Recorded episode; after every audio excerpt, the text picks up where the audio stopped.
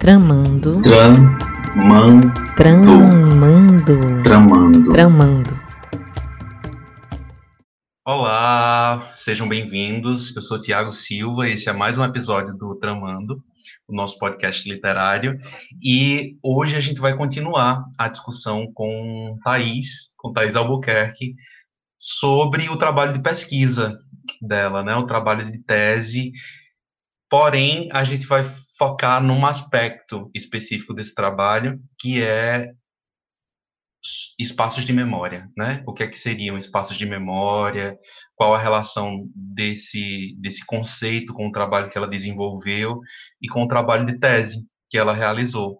E aí eu queria começar propondo a Thais é, pensar um pouco sobre essa ideia. O que é que seriam espaços de memória, Thais? Oi, Tiago. Oi, gente. Eu sou Thais Albuquerque.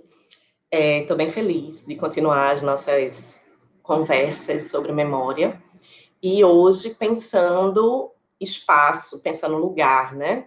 E como, como aparece esse conceito e as reflexões sobre espaços de memória e sobre lugares, né? É, na minha pesquisa, durante a minha pesquisa. E aí eu acho que em outro momento da, dessa conversa, né, sobre o doutorado, sobre a memória, eu falei de como foi importante para mim as reflexões e questões outras que vinham da, da história, né, que vinham de, de outros espaços também de conhecimento, não só a partir da leitura dos livros literários, né? E um dos pontos que, que eu fiquei pensando bastante e que aparecem nos livros são os lugares. Então, tem muitos livros que vão trazer essa reflexão sobre os espaços, né? É, então, por exemplo, um, quando a gente pensa nas ditaduras, nas últimas ditaduras, né, da, daqui da América Latina, a partir do Brasil, da Argentina e do Chile. Então, há alguns espaços que são, é, como é que eu posso dizer, comumente mencionados, né, fazem parte desse cenário e aí, por exemplo, a ESMA, né, a Escola de Mecânica da Armada, em Buenos Aires. Então, está em vários livros que pensam a ditadura argentina. É, o Museu da Memória dos Direitos Humanos, em Santiago, no Chile, aparece também em algumas dessas narrativas. Além de outros objetos da recordação que vão aparecendo frequentemente e vão ali arquitetando as próprias reflexões sobre memória. Então, durante o processo de pesquisa, e como estudiosa da literatura, eu acredito muito que é a obra que convoca a reflexão teórica. Né? Então, aquela questão sobre os lugares ficavam ali, ficavam ali na minha cabeça. E eu disse, eu acho que vai ser tão bom se eu for nesses lugares. acho que vai ser tão importante para minha vivência do doutorado, né? Minha vivência de reflexão, se eu puder ir nesses lugares. E aí eu ficava pensando em como organizar isso, além das leituras teóricas que eu também já vinha fazendo desde o começo da pesquisa. Então, de textos clássicos, né, como Os Lugares de Memória, de Pierre Nora, e textos mais recentes, né, de A Lei da Asma, né, Os Espaços da Recordação. E aí, como, de alguma forma, é, essas diferentes perspectivas vão se encaixando que não, não são necessariamente, como é que eu posso dizer? Não são necessariamente alinhadas, mas ao mesmo tempo não são excludentes. E aí pensar espaço físico, né? Então, quando a gente pensa espaços de memória, a gente pode pensar em um supergrupo, um, pensando em grupos matemáticos. A gente pode pensar em um supergrupo que inclui aí diferentes objetos da recordação ou diferentes mídias da memória. Então, a gente pode pensar no espaço físico, a gente pode pensar em um livro, a gente pode pensar em um ritual específico, né, um rito de memória, aquele um minuto de silêncio. Né? Então, em uma perspectiva assim de Pierre Nora, ele vai pensar em diferentes ações, diferentes atividades que permitem a recordação. Né? Isso, de alguma forma, também dialoga com espaços da recordação, de de A Lei da Asma, né, quando ela vai também pensar nas diferentes formas de recordar, né, de ativar o mecanismo de memória. não só de uma maneira individual, mas como coletividade. Então, um monumento, é, um, um, objeto, né? Então, numa, numa, perspectiva de memória individual, né? Como determinados objetos são, são gatilhos para você ter o processo de recordação. E como a literatura também, ou as artes visuais, ou o cinema, aparece aí como diferentes formas da gente recordar. E dentro desse supergrupo tem um grupo específico que são dos espaços físicos, né, de lugares, que a gente pode pensar em um museu, a gente pode pensar em um campo de concentração, a gente pode pensar em uma casa que, que poderia ser uma, uma habitação clandestina ou que poderia ser um espaço de tortura, né, de detenção, tortura e morte. Então, tem diferentes espaços físicos que testemunharam questões da ditadura. E nessa perspectiva do espaço físico em si, tem os locais traumáticos, que são os locais onde houve detenção, tortura e morte. Né? Então, na, nas reflexões da tese, eu pensei muito nesses locais traumáticos e também em alguns museus, que não, não têm em si o local traumático, mas se configuram como espaços da recordação, como é o caso do Museu da Memória dos Direitos Humanos em Santiago. Falei um monte, Sim. né? Ô, Thaís, só para é, processar aqui as informações que você me passou agora, é, a gente poderia pensar nesses lugares ou espaços, então, como espaços e lugares produzidos com esse objetivo de passar a memória de um determinado é, experimento, digamos assim, violento, ou de uma determinada experiência violenta, tipo museus, né? Lugares que são construídos com esse fim, e lugares traumáticos como lugares onde aquela experiência ocorreu, onde as pessoas foram é, violentadas, no caso das ditaduras, né? Ou não dá para fazer essa, essa separação? Será que é importante pensar isso?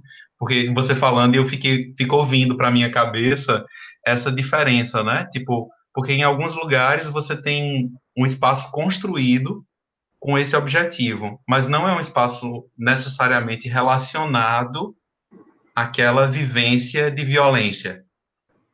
E em Sim. outros lugares você tem um espaço completamente conectado com, com a violência, né? Teria sim. alguma importância isso? Sim, eu assim, sim, sim, sim.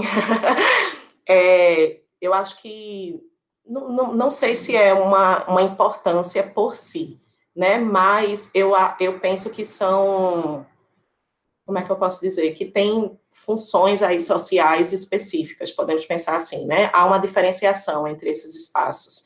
E isso algumas vezes, ou na maioria das vezes, no caso, principalmente do, do da Argentina e do Chile, é muito marcado, né? Então, se a gente pensar, por exemplo, na ESMA, né? Então, a ESMA passou por diferentes momentos, né? E é importante dizer que, para os lugares traumáticos, muitas vezes há uma identificação e uma apropriação da própria sociedade civil. Então, é a sociedade civil que exige do Estado que aquele espaço seja ocupado como um espaço de memória. Assim, a gente sabe o que foi que teve aqui, e a gente quer que esse espaço seja, de alguma forma, conservado para que outras gerações tenham acesso a esse espaço que testemunhou a dor, né? Esse espaço que testemunhou o trauma. Então, a gente quer ver como é que a gente vai ressignificar esse espaço no sentido que, a partir do contato com essa experiência física, outras gerações possam entender o que foi que a gente viveu aí, nesse trauma, né? Nesse momento de horror. Então, a ESMA passou por diferentes momentos. A Academia de Mecânica da Armada, em Buenos Aires, que é um espaço enorme, né? São cerca de 17 hectares. Então, dentro desse espaço enorme, tem um prédio que funciona o museu, que hoje é chamado de museu. E o que é mais interessante, que é Museu Sítio de Memória ESMA. Né? Então, assim, o nome do museu leva a Sítio de Memória leva a ideia de lugar de memória. Então, para marcar que esse museu realmente é um lugar traumático, né?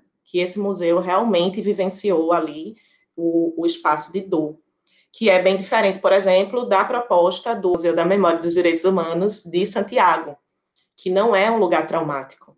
Então, foi um lugar escolhido para pensar o museu. Também teve uma participação muito ativa da, da população, mas aí ele não carrega é, fisicamente, né? Ele não carrega vestígios, ele não carrega a questão do testemunho histórico. Então, nesse caso, há diferenciação. E eu acho que para quem visita, entendendo aí as diferentes possibilidades do visitante, né? Então, se a gente pensar que pode ter um visitante como eu, né, que não tenho assim, não, não fui vítima da ditadura, né, não fui vítima direta da ditadura, né, não tenho parentes que morreram e que foram torturados na época da ditadura, né. Então minha relação com o tema é uma relação realmente de memória coletiva, mas há pessoas que visitam esses espaços que foram presos naquele espaço traumático. Então como é visitar esse espaço para quem vivenciou? né? Como é visitar esse espaço para alguém que é filho de alguém que morreu nesse espaço? Né? Como é visitar esse espaço para um especialista no tema, para um historiador, para um arqueólogo? Então, isso vem assim com, com diferentes matizes, né? Tem, tem diferentes questões que podem provocar cada, cada, em cada visitante. Isso é possível, muito mais, eu acho, isso é, é mais é, convocado nos espaços traumáticos, que é bem diferente de quando você visita, por exemplo, o museu, que não tem a característica testemunhal como espaço físico, né? Eu não sei se eu respondi, porque eu falei tanto que algumas vezes eu me esqueço da pergunta. eu acho que eu, eu acho que respondeu, eu fiquei satisfeito assim. é, mas aí eu queria já fazer mais duas perguntas, ou talvez fazer uma. É porque eu acho que se eu não fizer a pergunta, depois eu não vou conseguir lembrar.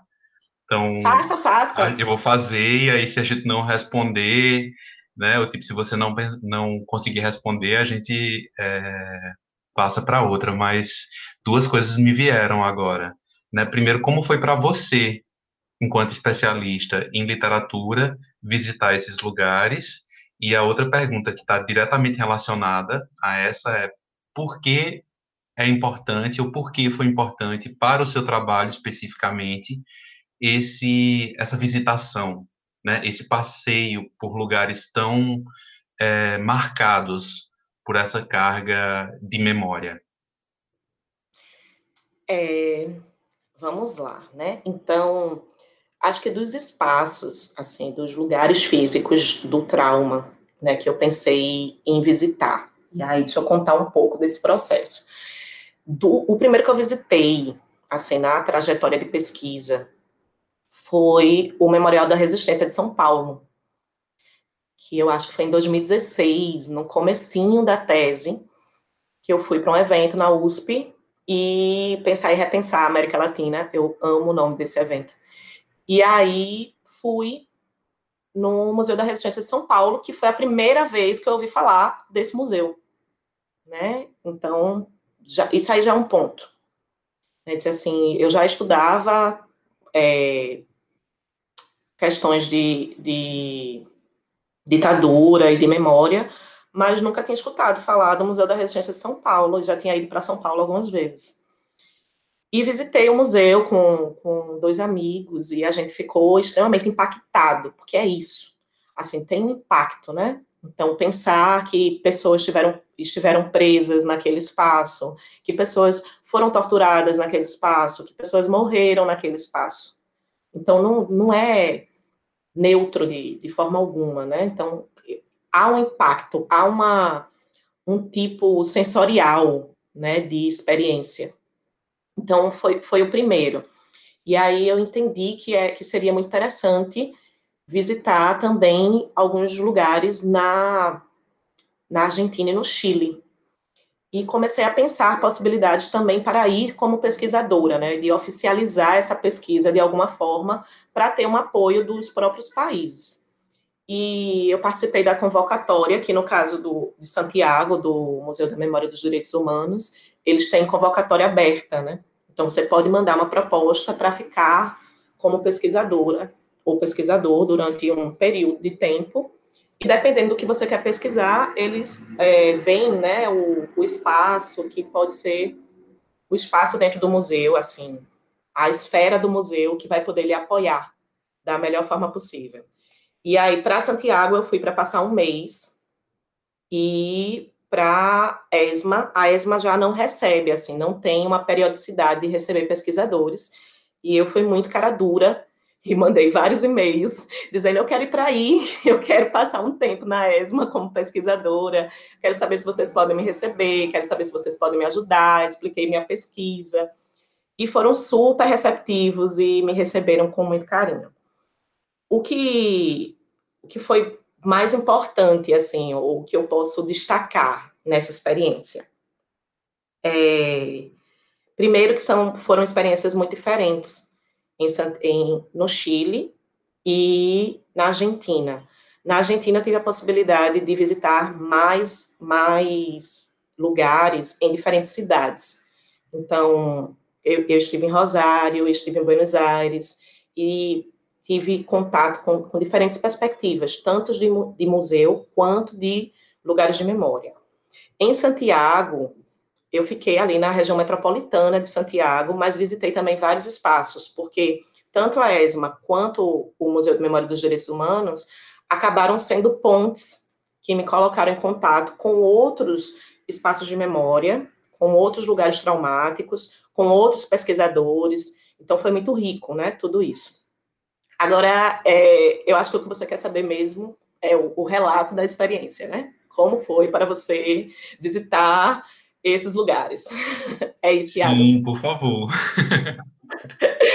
então, eu vou, vou falar de três. Vou tentar falar só de, te, de três, porque são. Eita, quatro? Quatro?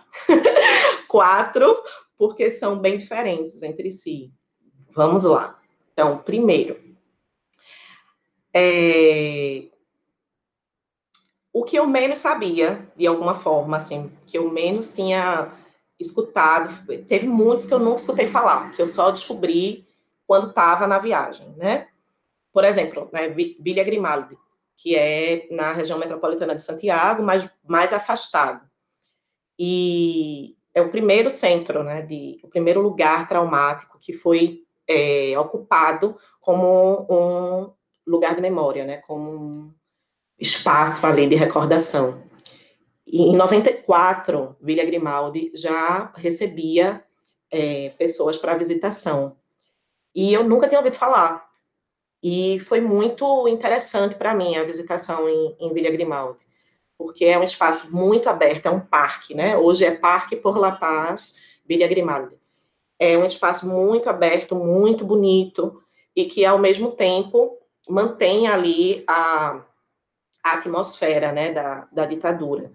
E no caso de Vila Grimaldi, ele, é, ele foi reconstruído, porque o, o Estado autoritário né, conseguiu ali é, destruir os vestígios, mas a sociedade civil lutou para ainda assim ocupar esse espaço como um lugar de memória. Então foi uma experiência muito bonita, porque eu fiz com outras é, outras pessoas. Eu, eu adorava fazer as visitações sempre que possível com outras pessoas, assim, com pessoas do local, então com, com chilenos ou com argentinos de diferentes faixas etárias, para entender também qual era a discussão que se travava.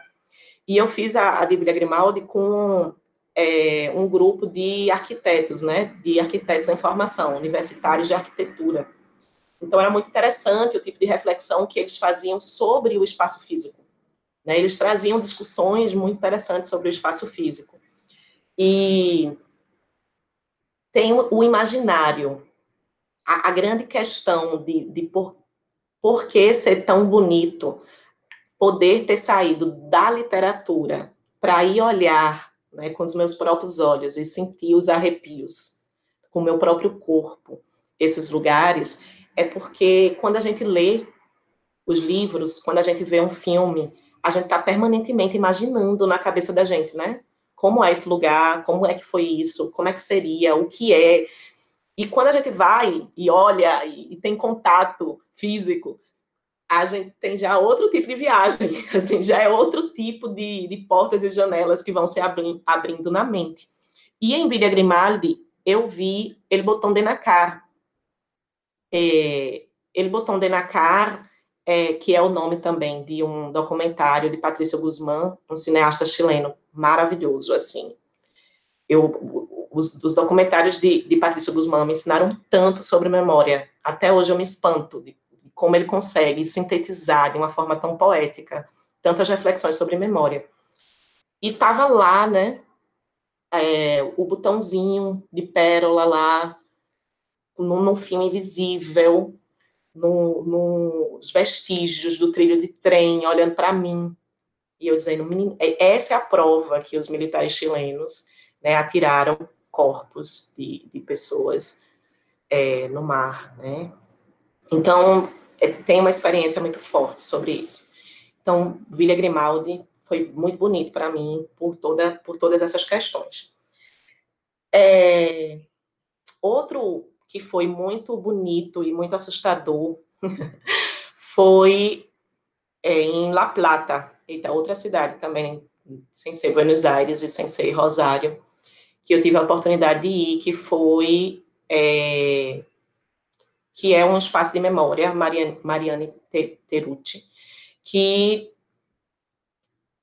é, é, esse espaço de memória ele é desenvolvido, ele é enfocado e desenvolvido literariamente por Laura Alcoba em La Casa de los Conejos, né, que é uma, um, um, romance da ditadura argentina muito famoso e aqui no Brasil, inclusive, entre os, os estudiosos hispânicos, ele tem uma dimensão muito forte e foi um dos primeiros que eu li, que é numa perspectiva infantil, né, a narradora traz a experiência da infância clandestina.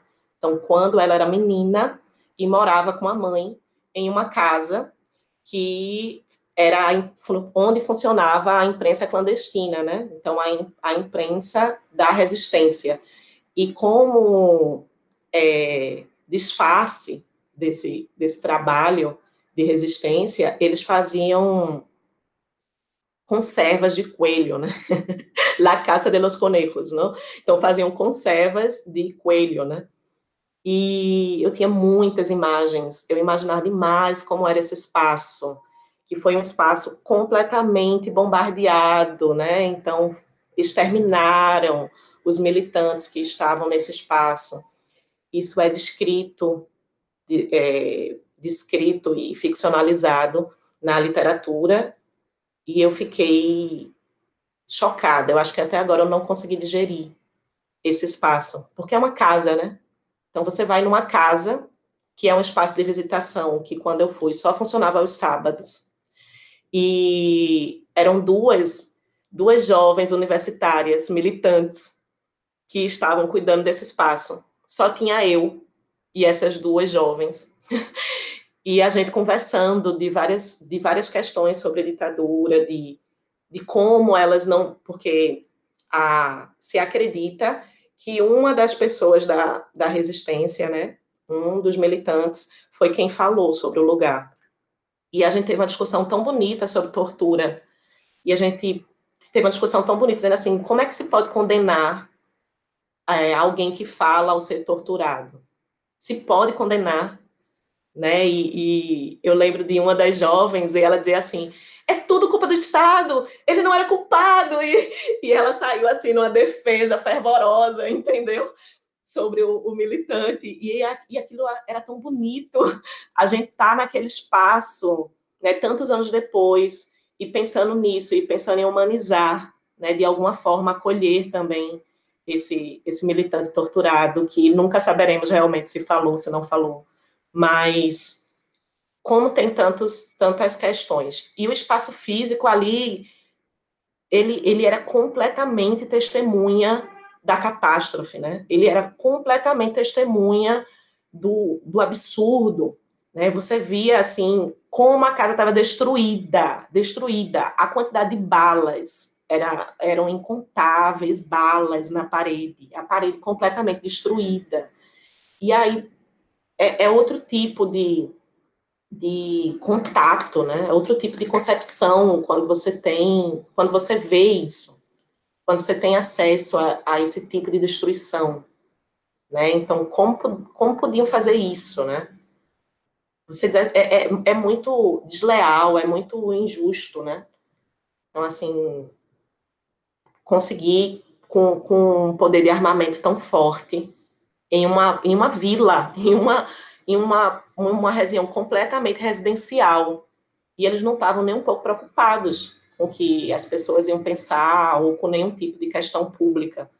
Porque você promover esse tipo de dizimação aos olhos de todos, né, com a quantidade de armamento que foi feito, é muito assustador. Né? Então, experienciar isso. Então, essa, essa experiência em La Plata foi extremamente significativa. E só para não ficarem na curiosidade sobre os dois locais que eu fiquei como pesquisadora. Então, saindo um pouco dessa atmosfera dos locais traumáticos, indo para o Museu da Memória dos Direitos Humanos no Chile. E aí já é outra experiência, porque é uma coisa monumental, né? O Museu da Memória dos Direitos Humanos, assim. A arquitetura chama atenção, é extremamente moderno, é imenso. Então você entra e são vários andares e, e várias e, zonas, né? Eles estão divididos em espaços específicos, pensando diferentes esferas da ditadura. E a quantidade de mídias é imensa. Então, tem a biblioteca no museu, tem um espaço de audiovisual que você pode ver documentários, escutar músicas, um, um monte de coisa. E tem os vestígios, né? Tem muita revista, muita publicação da época, cartazes, fotografias, painéis enormes de fotografias, é, a, as camas né, de ferro que eram utilizadas para torturar com choque elétrico, muita coisa, muita coisa, muita coisa. Eu passei uma semana indo todo dia e eu não conseguia lidar com a quantidade de informação. E era tanta coisa, era tanta coisa, era tanta coisa. E, e eu lá, firme e forte, tentando ser, é, como é que, que eu posso dizer? Ser imersa, né? Estar imersa em todo aquele universo. E aí também fiz algumas visitas com os monitores e visitas guiadas com jovens e era muito interessante ver as reflexões. E no caso do Museu da Memória dos Direitos Humanos, a literatura chilena ela não está isolada, né? Tem muita discussão sobre as outras ditaduras na América Latina, sobre outras violações dos direitos humanos no mundo, sobre outras violações na atualidade. Então, no contemporâneo, como é que acontece as questões de violações de direitos humanos. Então, tem a exposição permanente, mas tem também as, as novas propostas que dialogam, né? Também tem um espaço de cinema, então tinha também documentários passando ali, discussão com debate. Então era um espaço muito rico em termos de informação, em termos de possibilidade de reflexão. E além disso, assim, na segunda semana, depois de visitar outros espaços, é, em Londres 38, eu descobri em Londres 68 outro espaço dentro do Museu da Memória dos Direitos Humanos, que é a obra de Alfredo Haar, né? Então, uma obra subterrânea que também traz uma experiência sensorial muito específica, que você entra, né, numa, numa caixa preta. ah, eu vou descrever rapidamente a obra. Você entra, né, numa nesse espaço subterrâneo, você desce uma escada rumo ao subterrâneo. No, eu experienciei essa obra sozinha, então teve algumas características específicas. É, o monitor que foi comigo, que é, é, como eu posso dizer, é controlado, né? Então, assim, eu não posso entrar sozinha nesse espaço. É, o monitor precisava ir comigo para abrir o espaço, para eu entrar e depois poder abrir para eu sair. Então, ele ele disse, ó, oh, tu quer que eu te explique como é, não sei o que, não sei o que. Eu disse, não, não me conta não. Eu quero primeiro vivenciar e depois a gente pode conversar. Aí ele disse, tá bem, então. Mas tem um botão. Se você ficar com medo, aperta o botão vermelho que eu abro a porta. Aí eu disse, como assim tem um botão, né? E milhões de coisas começaram a passar na cabeça, mas disse, ok, tem um botão. E aí você entra nesse espaço. Quando você entra, tá tudo escuro e a porta se fecha atrás de você. E como eu estava sozinha, eu fiquei lá, sozinha, no escuro, no silêncio absoluto. E aos poucos, a silhueta, né, de, de pessoas começam a aparecer na sua frente. Eu acho que depois de uns dois, três minutos, começa a, a clarear essa escuridão com a silhueta de alguns, algumas pessoas. E aí a gente poderia pensar alguns corpos. E aí, quando vai se iluminando por essas silhuetas, vá, você vê que tem espelhos ao redor da sala e essas silhuetas se multiplicam infinitamente. E tá você ali, né? E eu fiquei ali com os desaparecidos. Tremia toda, uma emoção que eu não vivi em nenhum outro lugar, em nenhum outro espaço. E foi o momento mais impactante. Assim, o danado do Alfredo, do Alfredo, danado Alfredo Carr ele consegue uma experiência sensorial absurda, absurda. E você fica ali. Eu fiquei ali sozinha, olhando para aquelas silhuetas infinitas, pensando em todos os desaparecidos, pensando que eu estava ali com os desaparecidos e como é que é isso, como é que ele conseguiu me colocar aqui, né? Como é que ele conseguiu fazer essa união? E foi uma experiência muito específica, né? Depois de alguns minutos, se apaga tudo e tá você de novo naquela escuridão, naquele vazio, e os desaparecidos se vão e abre-se a porta. Então, também foi uma experiência bem específica. Quem for a Santiago, acho muito, é bem no centro de Santiago, o Museu da Memória, vale a pena conhecer tanto o museu quanto visitar a obra de Alfredo Haar, que é uma ilha, né? Ela está isolada, assim. Você tem que pedir ao, ao monitor para lhe acompanhar e dizer que você quer visitar a obra. Algumas pessoas vão, inclusive, só visitar a obra e não tem tanto interesse no museu. E, por fim, a ESMA, em Buenos Aires, que de todos os dos espaços. Thaís, eu queria só dizer que eu fiquei impactado com o relato que você fez como é potente, né? E, e, assim, como a arte consegue captar essa experiência e transportar a pessoa que entra em contato com a obra para esse lugar. Tipo, só um parênteses, desculpa, mas eu não poderia, de... não poderia deixar de comentar, porque, assim, de fato, eu fiquei impactado agora e, e assim, é... meio chocado Desde a hora que você disse assim, se você tiver medo, aperte o botão vermelho. É muito forte isso. Tiago, e sim, aí eu não vi o botão, minha gente. Muito boa o teu comentário, porque é, eu tenho esses momentos, né, destemida. Então, assim, vamos lá, vamos encarar a escuridão. E eu entrei e, e tive medo. Tive medo, gente, quando fechou a porta e eu não sabia o que ia acontecer. Porque tem isso também, né? Eu, eu descobri conversando com uma, uma moça em Londres 38, e ela disse: Ah, você está como pesquisadora no Museu da Memória dos Direitos Humanos, então você conheceu a obra né, é, de, de Alfredo Carr. Aí eu disse: Não, não conheci. Aí ela, como não? E não sei o quê. E, e duas semanas já que eu estava lá é, e não tinha conhecido ainda. Aí eu disse, como, como pode, né? Então, a obra de, de Alfredo Carr se chama La Geometria de la Consciência. E eu fiquei completamente sem entender, porque eu não sabia sobre a obra, ninguém no Museu da Memória tinha me falado sobre a obra. E assim que eu, que eu descobri do que se tratava, de alguma forma, disse: quero viver isso.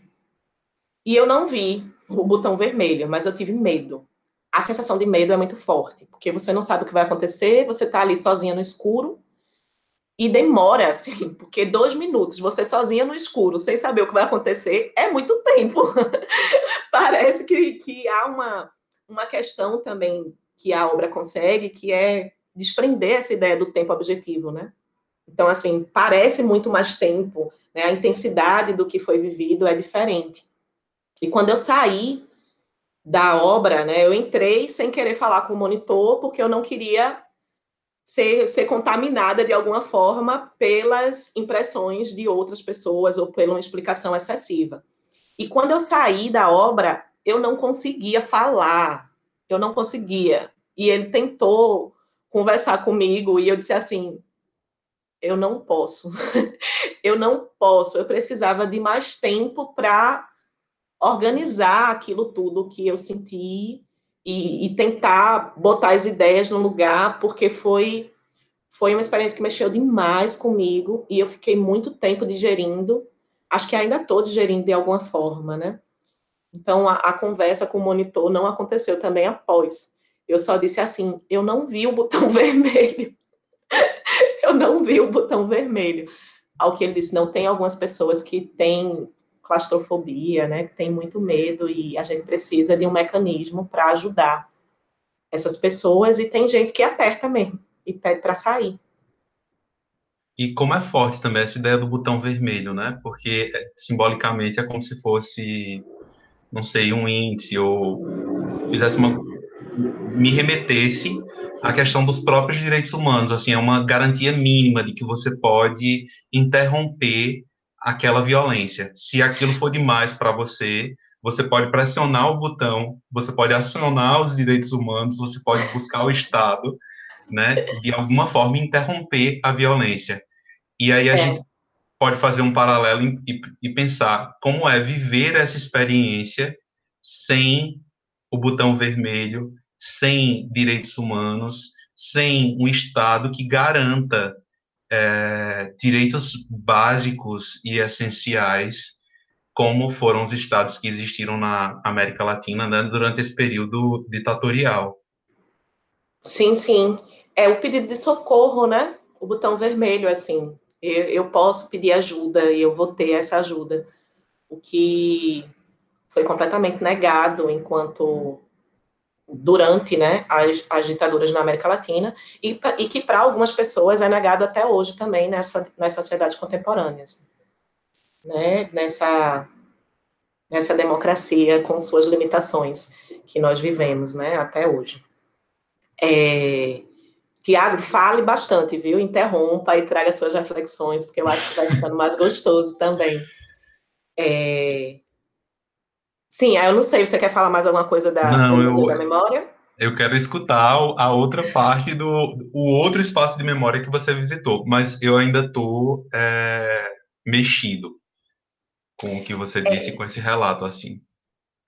É, eu convido, deixa eu fazer o convite então, né? As pessoas que ficaram aí curiosas sobre esses relatos e sobre essa experiência, o, o último momento da, da tese, da minha tese, é pensando espaços de memória e artes visuais. Então, eu vou falar sobre alguns espaços e sobre alguns lugares, né, e, e espaços, e é, como é que chama? E vou falar também de alguns artistas visuais. E aí eu conecto essas reflexões com a literatura. Então fica esse, esse como, como eu posso dizer, esse capítulo, eu lutei por ele, né? Porque não queriam, disse isso aí, Thaís está viajando, está fugindo da literatura, e a banca de qualificação estava meio desconfiada, mas no final adoraram, né? Foi um capítulo muito elogiado, e eu gosto demais desse capítulo. Então, quem quiser dar uma olhadinha, busca aí a tese no banco lá da UFPE, que tem o, o, relato mais detalhado e de uma forma mais organizada também, né? Com os nomezinhos, as referências, tudo bonitinho. E vale a pena. Mas a experiência tá lá também, que eu fiz questão de colocar, assim, minha, minha perspectiva pessoal. Como é que essa perspectiva pessoal também está completamente influenciada na minha análise? Óbvio, né? Só que eu digo isso claramente. E tem outras pessoas que pensam que não. e aí pressupõe uma neutralidade que eu, em particular, não acredito. Sim, mas vamos pular as polêmicas e vamos para ESMA. Aí o que acontece com a ESMA? Eu tinha muita expectativa sobre La Casa de los Conejos, por exemplo. E tinha muita expectativa sobre a ESMA. Eu acho que era a que eu mais tinha expectativa. Por quê? Porque eu acho que dos espaços era o que eu mais conhecia literariamente. Está muito presente na literatura da Argentina. E está muito presente também brasileiros que escreveram sobre, sobre a ESMA, né? É, muitos relatos de colegas né, do mundo hispânico, professores de espanhol, é, colegas latino-americanos que já visitaram. Então, eu já tinha escutado muitos relatos sobre a ESMA e já tinha lido muita coisa de literatura e muita coisa teórica sobre a ESMA. Então, eu estava muito ansiosa para chegar e conhecer esse espaço também. Então, primeiro, tem essa parte do. Eita, tem outro ponto muito chocante também, Tiago, que você vai ficar com o coração do tamanho de uma azeitona. Vamos lá. É... Então, tem esse. É imensa, né, a ESMA? Imensa, tá um pouco nas. Como é que eu posso dizer? Está ali nas redondezas Ainda é Buenos Aires, mas já está ali, não é central, né? Está ali nas aforas de Buenos Aires. E fui-me embora para a ESMA, fui muito bem recebida. E tive a, a sorte que as, as pesquisadoras que ficaram comigo na ESMA montaram como se fosse um, uma cartografia de, de locais que eu poderia visitar dentro da ESMA, porque como é Deixa eu explicar para quem não conhece. Eu disse que tem cerca de 17 hectares, né? Então, é um espaço enorme, onde funcionou a, a Academia de Mecânica da Armada, que era um espaço da Marinha, durante a. É, como é que eu posso dizer? Durante a ditadura. Então, tinha a formação de oficiais e tinha vários outros prédios onde funcionavam outras coisas. No que chamam hoje Cassino de Oficiales, que chamava na época e até hoje é conhecido como Cassino de Oficiales, foi onde realmente se prendiam as pessoas, né, e se torturava e se matava. Então, a ESMA foi o principal centro de tortura, de detenção, tortura e morte da ditadura argentina. E é, se acredita que mais de 5 mil pessoas foram presas na ESMA e só há cerca de 200 200 pessoas sobreviventes. Então, a quantidade de extermínio foi enorme. E era também da ESMA que saía a maior parte das pessoas que foram é, jogadas, né, e assassinadas nos voos da morte. Né? Então, esses voos que se fazia, que levavam as pessoas dopadas, ainda vivas, mas dopadas, drogadas, né, e as jogavam nuas, né, é, no mar e tal. Então, sem dúvida, é um espaço muito emblemático. Então, a sociedade civil lutou muito, porque teve. A ESMA tem muitas polêmicas, né? Se tentou destruir a ESMA, se tentou converter esse espaço em um espaço da conciliação, assim, coisas absurdas e que é a cara da nossa América Latina. Você quer falar e do Brasil, do, eu quero. Do Brasil particularmente, né? Porque a gente tem uma tendência a lidar com essas experiências traumáticas, que assim é sempre retornar essa coisa da conciliação, né? Tipo sempre voltar para essa ideia de que a gente é um povo unido e festivo e sabe que celebra junto, quando na verdade não, não existe conciliação, né? Tipo, é, existe uma experiência traumática, existe uma rachadura gigante que separa as pessoas e colocar alguma coisa conciliatória em cima disso é somente tamponar esse essa rachadura, né? Tipo, não resolve, não resolve nada, só dificulta as pessoas de, assim, dificulta a possibilidade de enxergar mesmo, né? Esses conflitos e perceber essas é, essas violências, essas rachaduras na nossa estrutura social, dificultam o próprio processo de cura, né? E de solução dos problemas. Exato, assim, se a gente não encara com, com todos os conflitos e contradições que essas questões trazem, né, fica difícil da gente reelaborar, da gente buscar novos caminhos, da gente entender que foi errado, que está errado, que não pode se repetir, todas essas questões. E agora, você falando, Tiago, e eu lembrei que o presidente que queria esse projeto de conciliação, né, de vamos fazer aqui um negócio que pense o futuro, porque essa é a estratégia que eles usam, né? Vamos pensar o futuro, todos juntos, unidos. E aí era Menem, que morreu agora, né? O presidente da Argentina que faleceu e que pensava. E aí isso me faz pensar, porque foi assim: Menem propôs que fosse um espaço conciliatório. E aí a sociedade civil caiu em cima e disse: não, não, não, não. Mas só no governo de Kirchner, de Nestor Kirchner, é que conseguiram que a, o espaço fosse realmente tombado, né, que fosse realmente ocupado como um lugar de memória e, e começaram a, a ocupar com organizações de direitos humanos. Então, isso fala muito sobre como o Estado hoje também é responsável por políticas de memória, que podem promover a recordação eticamente compromissada, mas pode promover também o apagamento, né, o esquecimento, a tentativa ali de colocar para debaixo do tapete, que eu acho que também.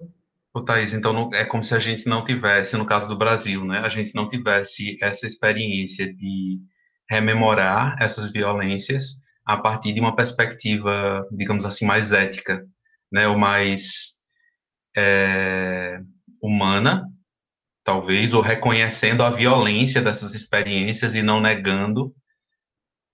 É, eu acho que a questão do que, que é presente na Argentina, que é presente no Chile, mas que é muito potencializada também no Brasil, é que as batalhas de memória no Brasil continuam muito fortes. A gente ainda não conseguiu realmente uma posição hegemônica da perspectiva que defende os direitos humanos. Então, o que é que isso gera?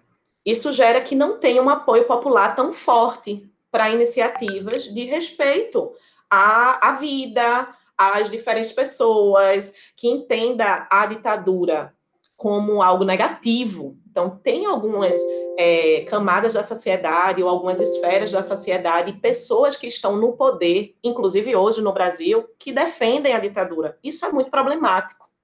Poder fazer isso abertamente, publicamente, para uma pessoa que está numa posição de poder, como o presidente da República, então é muito complicado. Então, como é que vai o deputado, né, o, o, deputado que foi preso essa semana, que talvez seja a primeira pessoa presa por apologia a, a essa experiência de militar, né, essa experiência de governo militar aqui no Brasil, a ditadura, e também a quebra do regime democrático, o que eu acho que deveria ser um consenso. Tipo, ninguém pode defender o fim da democracia, porque o fim da democracia implica eu não, eu não poder falar de determinadas coisas. É um negócio assim, é um contrassenso tão grande esse tipo de postura que eu, eu fico sem entender como é, alguém pode pensar coisas desse tipo. Mas aí, é, Tiaguinho, e aqui eu coloco a reflexão tentando entender a lógica ditatorial e a, a lógica do autoritarismo porque eu acho que também em outros momentos a gente conversou sobre isso, né? Como esse autoritarismo ele está aí dissolvido nas pequenas ações cotidianas, em como essas pessoas que defendem talvez acreditem que vão estar nessa posição de mandatário, né? Sou eu que mando, sou eu que tenho poder. Então eu não vou ser submetido a essas regras que eu quero impor a outros. Uhum. E aí tem um estabelecimento de fronteira, de esfera e de quem são essas pessoas que serão perseguidas. Então, nessa dessa batalha e nessa sistemática de poderes, de convivências e de hierarquias, que infelizmente existe, né? Organizações hierárquicas dentro da nossa sociedade, né? Então, é óbvio que é o que a gente fala. Então, o, o menino branco, rico, que está numa Ferrari e é encontrado com um quilo de cocaína, está consumindo a cocaína. Mas o, é. o pirra de 15 anos que é encontrado com um beck na favela é traficante. Então. É. Ou, muitas vezes até muito. o cantor, até o cantor famoso, fazendo um paralelo agora com o que está acontecendo no Brasil, né? Até o cantor famoso que faz uma festa ilegal, obviamente, numa favela, é punido e outras festas que acontecem em outros espaços, é, em outros fragmentos, em outras regiões, em outras zonas da cidade, é, não são punidas, né? Na, sei lá, na, na rave ilegal, que também é uma festa organizada, mas organizada por outras pessoas. Então é como se a gente tivesse ainda uma seletividade em quem vai ser punido ou não, né? Quem vai ser vitimado ou não. Exato, exato. E eu acho que diz muito dessa, dessa ideia autoritária. Então, quem defende perspectivas é, autoritárias, né, a, a, o fim da democracia, eu acho que são pessoas que não acreditam que serão é, prejudicadas por um governo ditatorial, e sim beneficiadas. Infelizmente, a gente sabe que algumas pessoas da sociedade civil apoiaram a ditadura exatamente por isso, porque tiveram benefícios. Né? Então, se a gente pensar nos empresários que apoiaram a ditadura, da gente pensar em sistemáticas ali do governo ditatorial, em termos também capitalistas, que beneficiaram determinados setores, né? Então, há, infelizmente, isso. É, eu fico pensando aqui também no, na questão do espaço, né? Como o espaço e os nossos as nossas cidades, elas falam também dessa lógica conciliatória e dessa tentativa de apagar as violências, né? Enquanto você falava, eu pensei aqui na no Pelourinho, em Salvador, tipo uma outra violência, mas, né, gigante também. É, as pessoas eram, é, sei lá, vitimadas ali, eram mortas, eram açoitadas, sofriam todo tipo de violência e esse espaço se converte num espaço de festa, um espaço festivo. Né? Então, quem visita o Pelourinho em Salvador, e aí eu falo muito pela minha experiência, quase não entra em contato com esse lugar como um espaço traumático, um espaço de memória, um espaço de dor. Né? A gente entra em contato com a lógica do turismo, com as coisas que vendem lá, com a, a festa, com, sabe, com uma, como tentativa de apagar, né, também essa, essa experiência de violência fundante do Brasil. Lembrei também da questão do Cais do Valongo, no Rio de Janeiro, né, tipo, que descobriram recentemente um, lugar onde os, os, é, os africanos escravizados eram trazidos e por onde eles entravam, ali no, na, no Rio de Janeiro. E, assim, a gente ganhou esse espaço de memória, né, esse espaço que nos lembra dessa violência fundante do, do país, mas, ao mesmo tempo, aquele espaço, a área portuária do Rio de Janeiro, ela mostra também a permanência dessa lógica de apagamento e de conciliação, porque você tem o Cais do Valongo, né, o, ali no lado, e do lado você tem o Museu da Manhã, construindo essa ideia de de futuro idealizado e não sei o quê. vamos olhar para frente, né? Vamos olhar para frente, vamos esquecer essas coisas, vamos, sabe, como o espaço diz, né? E fala dessa nossa característica de apagar e de não deixar os elefantes aparecerem no meio da sala. É interessante isso, Tiaguinho. E se a gente pensar de uma maneira mais crítica, a gente vai perceber que nós temos aí uma lacuna na forma que a gente é, narra a, o processo de escravização, né? Tem uma lacuna na forma que a gente narra a, a, a presença da cultura negra, da população negra, das dores e alegrias do povo negro no Brasil. Né? Então, isso aí eu acho que a gente precisa narrar muito mais na literatura, precisa narrar muito mais na arquitetura, precisa narrar muito mais como política de memória. Então a gente visita o Pelourinho e só vê o colorido e a alegria dos, dos baianos maravilhosos, né, que eu amo também. Só vê isso porque é isso que a gente está mostrando. É isso que a gente está querendo narrar. Quando a gente quiser narrar outras coisas, além da alegria e além da, da beleza do espaço, a gente vai poder narrar, mas é preciso de uma política. É uhum. preciso que a gente se coloque ali ativamente na construção dessa narrativa. E aí eu estou falando do Pelourinho, mas estou falando também do Mercado da Ribeira aqui em Olinda, né? Estou falando de como muitas pessoas aqui de Recife nunca ouviram falar do Monumento Tortura Nunca Mais, que está ali na Aurora, na, nas margens do Capibaribe, o primeiro, um dos primeiros a ser, se não o primeiro, um dos primeiros monumentos a, a pensar a ditadura no Brasil, né? E poucas pessoas podem conhecer ou podem ter parado para olhar e refletir sobre o que é a proposta né, daquele, daquele é. monumento, o que é a proposta daquela presença física pensando ditadura. É, no caso de, de, Salvador, particularmente, eu falo de uma, de uma perspectiva muito afastada, né? Eu conheço a cidade como turista. Eu fui lá, todas as vezes que eu visitei o Pelourinho, eu fui como turista. E, assim, eu acho que essa narrativa, por exemplo, do processo de escravização, ela só apareceu para mim no nome, Pelourinho, né? E depois no mercado mas nos outros lugares por onde eu transitei, é, era sempre a coisa da festa, da beleza, da cor, né? E a festa como estratégia de apagamento dessa experiência de trauma, né? Dessa experiência violenta. E aí eu fico pensando também sobre o nome de ruas, o nome de bairros, de violadores dos direitos humanos do Brasil, no nosso caso, né?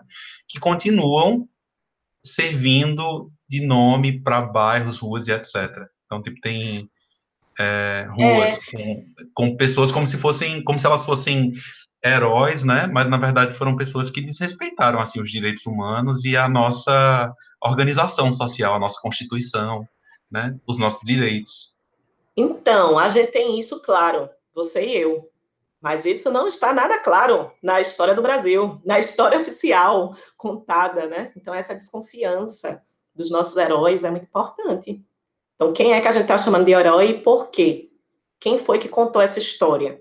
Né, a história do da perspectiva mesmo. Assim, dependendo de quem está contando, o policial que atira e mata a queima-roupa o menino negro na favela é um herói. É. Né? Então, assim, isso que é forte, assim. Então, quando a gente vai chegar nesse consenso de dizer assim, não tem nenhum tipo de heroísmo aqui. Isso aqui é um crime.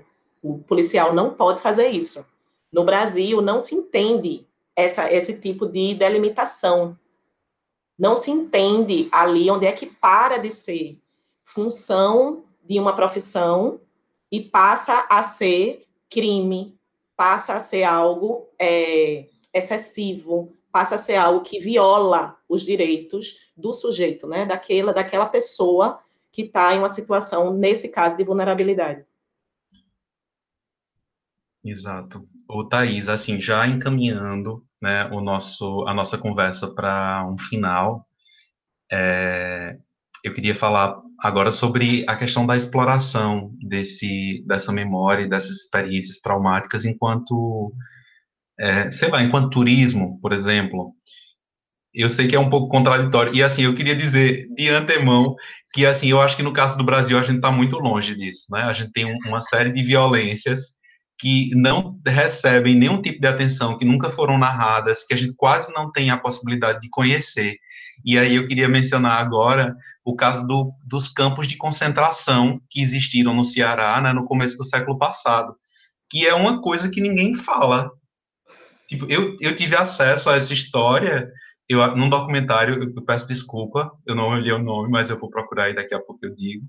Mas eu tive acesso a essa história, sei lá, um ano atrás, né, num festival de cinema aqui em Aracaju, e, e aí eu fui descobrir que aqui no Nordeste a gente já teve campos de concentração ali na região de Fortaleza, né? Inclusive eu queria mencionar o nome, tipo, são três, no Cariri, Tiaguinho. No Cariri, é, cearense também. No Cariri, cearense também, pronto, eu não sabia dessa... Mas é na, na, o cemitério do campo de concentração, em Senador Pompeu, no Ceará, né? E aí são três. E é uma história que a gente quase nunca fala. E é o Estado brasileiro agindo, né? Atuando, como se estivesse ajudando, no caso, né? A rece recebendo os, os retirantes, as pessoas que estavam sendo vitimadas por um, por um problema é, pela seca, que a gente sabe que não é só uma questão natural, né? Mas as pessoas estavam fugindo da seca e eram impedidas de chegar Exato. até a capital. E eram mantidas nesses lugares, né, lugares desumanos, que violavam inclusive o direito de vida dessas pessoas. Bom, vamos lá. Eu vou por partes. Primeiro, eu ainda preciso falar da ESMA, porque eu comecei a falar de Menem e de Kirchner e de políticas de memória e a gente se perdeu, o que eu acho maravilhoso. Né? A gente vai se perdendo, encontrando novos, novos caminhos. E, mas aí eu vou primeiro responder essa questão do Ceará, depois vou para ESMA e já entro no último ponto que você traz, que é de uma saturação, a possibilidade de saturação da memória ou de um acesso capitalizado turístico. Eu acho que é isso, né, que você quer, quer saber. Pois vamos lá. Sobre o Ceará. Quando eu estava morando no Cariri, né, no Crato, eu também tive contato com essas memórias, né, de, de, de agentes do Estado que pensaram em uma solução simples para a pobreza. e aí a gente volta para a questão: quem defende uma perspectiva autoritária? Quem acha que não vai ser atingido por um governo autoritário, né? por um governo exterminador? Então, durante. É, é, eu, não, eu não lembro qual foi a época específica, se depois tu lembrar, tu marca. Mas aí estava uma situação muito difícil, tinha muita gente pobre, as pessoas não estavam conseguindo viver né, em comunidades mais afastadas dos centros urbanos, rurais, e começava esse processo de trânsito, né, de imigração para as grandes capitais.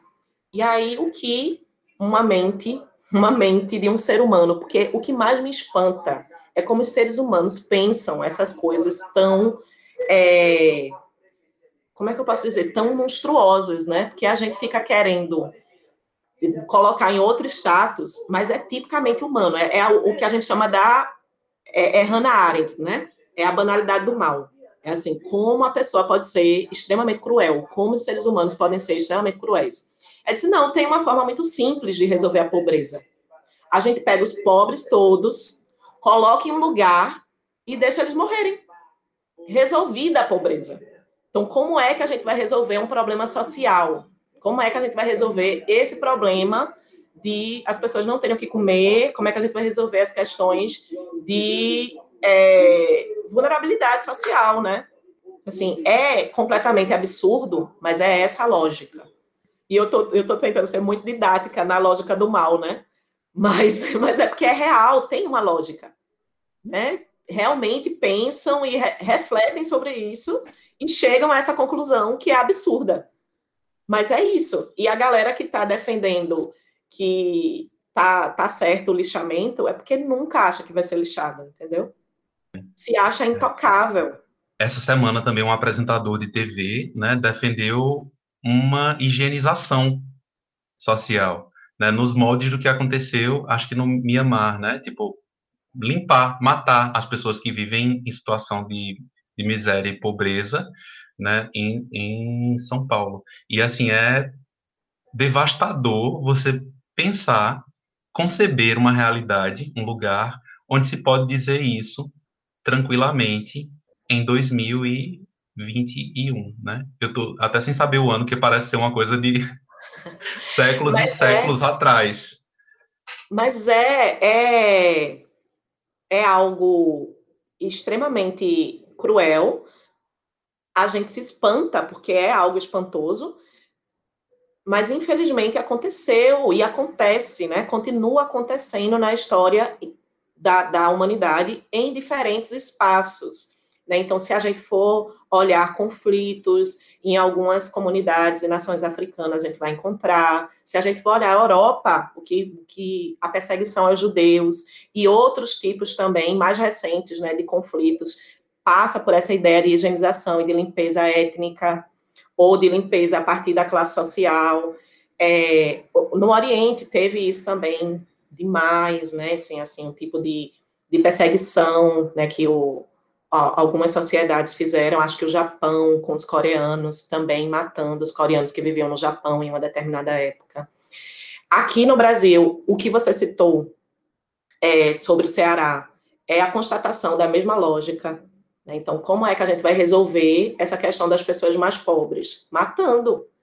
É, infelizmente, o que você citou em São Paulo já faz parte de uma lógica aí desse último governo de São Paulo, né, enquanto cidade, que está muito claro assim como as pessoas em situação de rua, por exemplo, não estão sendo vistas como gente, não estão sendo vistas como pessoas. Então já estavam dando sinais disso na ideia de ração.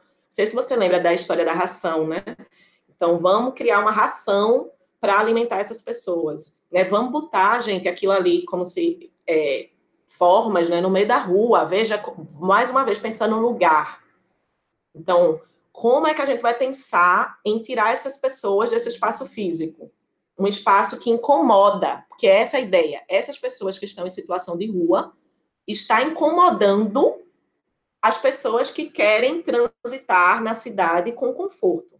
Que é, é isso o absurdo, entendeu? Então a gente vai criar ali uns, uma forma, umas pedras que colocaram, né? Um, um tipo de, de como um, um falo, mais uma vez um falo, era um negócio fálico para impedir as pessoas de estarem em determinado espaço.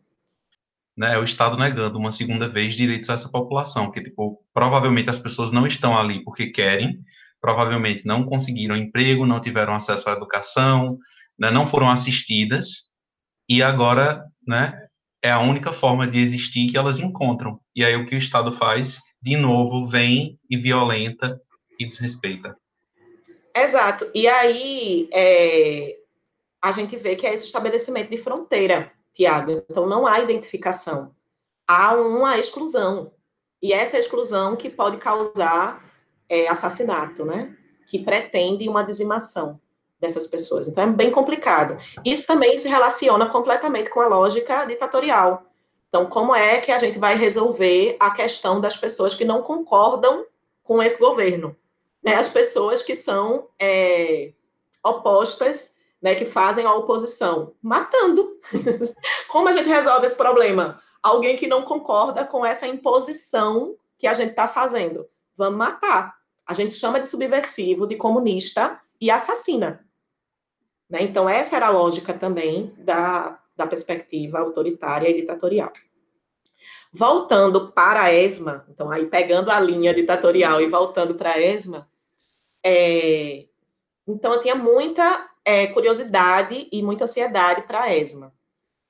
E foi muito bonito a construção na ESMA, só que eu pensava muito na ESMA como esse lugar traumático. Né? Então, me disseram, os relatos que eu tinha escutado, era muito de outro momento da ESMA. Né, do momento que o, o, o local estava aberto para visitação, normalmente feita com sobreviventes então, era um sobrevivente que lhe acompanhava pelo espaço e não tinha muita intervenção museológica. Então, eu estava com essa ideia na cabeça quando eu cheguei lá. E o Museu, Museu Sítio de Memória ESMA, nesse caso, é, hoje já não é mais simplesmente o lugar de memória, né? Não é mais o simplesmente o sítio de memória. Ele é um museu. E aí, quando traz a ideia do museu, traz toda uma questão da curadoria. Né? Então, como é que vai se pensar a intervenção museológica, como é que vai se pensar uma série de ações para é, interferir né, naquele espaço físico. E hoje em dia tem muita intervenção museológica, pelo menos na minha opinião. Eu achei excessivo. Eu achei que é, na, também, eu acho que eu visitei mais de 15 lugares de memória, espaços da memória, né? Então, entre lugares traumáticos e entre espaços da recordação, né? Pensando aí museus e pensando lugares físicos que testemunharam a ditadura. E eu senti que no caso da ESMA, que tem projeção, que tem é, muitos artifícios do audiovisual, que tem muita informação é, em banners, adesivagem, essas questões, eu, eu achei que algumas vezes é excessivo. Eu acho que eu gostaria mais de ver o espaço mais cru. Acho que em espaços físicos que testemunharam o trauma, testemunharam o horror, o visitante tem essa expectativa. E eu acho que pode ser melhor, inclusive, explorado dessa forma. Mas eu entendo que eles já viveram esse momento e que agora estão experimentando outra coisa. E que está tudo bem, assim, que não tem problema em viver diferentes momentos, atendendo também às solicitações de diferentes perspectivas, porque é, não vai ter esse espaço que vai agradar a todos os públicos uniformemente. Né? Então, também há conflitos nas soluções para cada espaço físico e para cada lugar traumático. Isso não é consenso. Então, tem, tem as próprias batalhas que eles enfrentam ali entre os especialistas, entre os, os sobreviventes, os familiares, a, a sociedade civil, as diferentes pessoas, os diferentes, em diferentes posições que vão pensar essa construção, o que eu acho muito positivo. Só que teve um outro momento tão chocante, tão impactante para a vida, como foi lá a experiência em Santiago com a obra de Alfredo Caar. E eu queria compartilhar aqui esse momento. Na ESMA tem várias associações de direitos humanos. Então tem é, La, La Caça por la Identidade, né? Então tem a associação Hijos e tem a associação de Las Abuelas, Las Madres e Las Abuelas de la Plaza de Mayo. E eu tive a oportunidade de visitar é, La Casa de las Abuelas de la Plaza de Mayo. E aí, fazendo parêntese, né? Eu estou falando das mães e das avós que continuam lutando pela questão da identidade e pela recuperação dos corpos dos filhos. Eu acho que eu expliquei isso em outro momento, né? Então, em um determinado momento é, histórico, né, ali, as mães e as avós começam a se chamar de mães ou avós. Então, as, mãe, as mães da, da Praça de Maio, elas continuam lutando pela recuperação dos corpos dos seus filhos. Né? Então, esses filhos que foram desaparecidos durante a ditadura.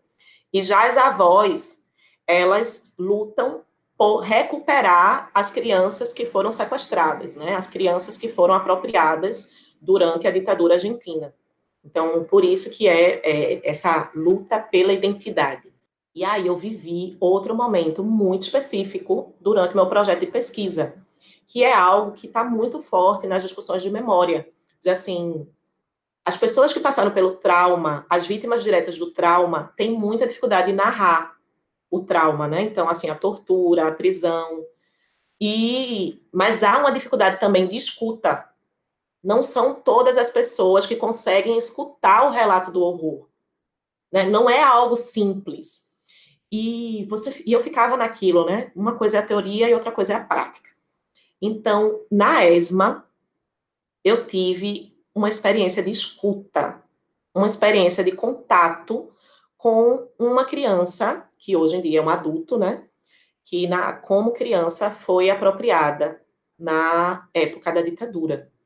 Então, eu visitei é, La Casa por la Identidad, Las Abuelas de la Plaza de Mayo, com Guilhermo, né? Com um, um rapaz com, com cerca de 30 anos hoje, que foi apropriado.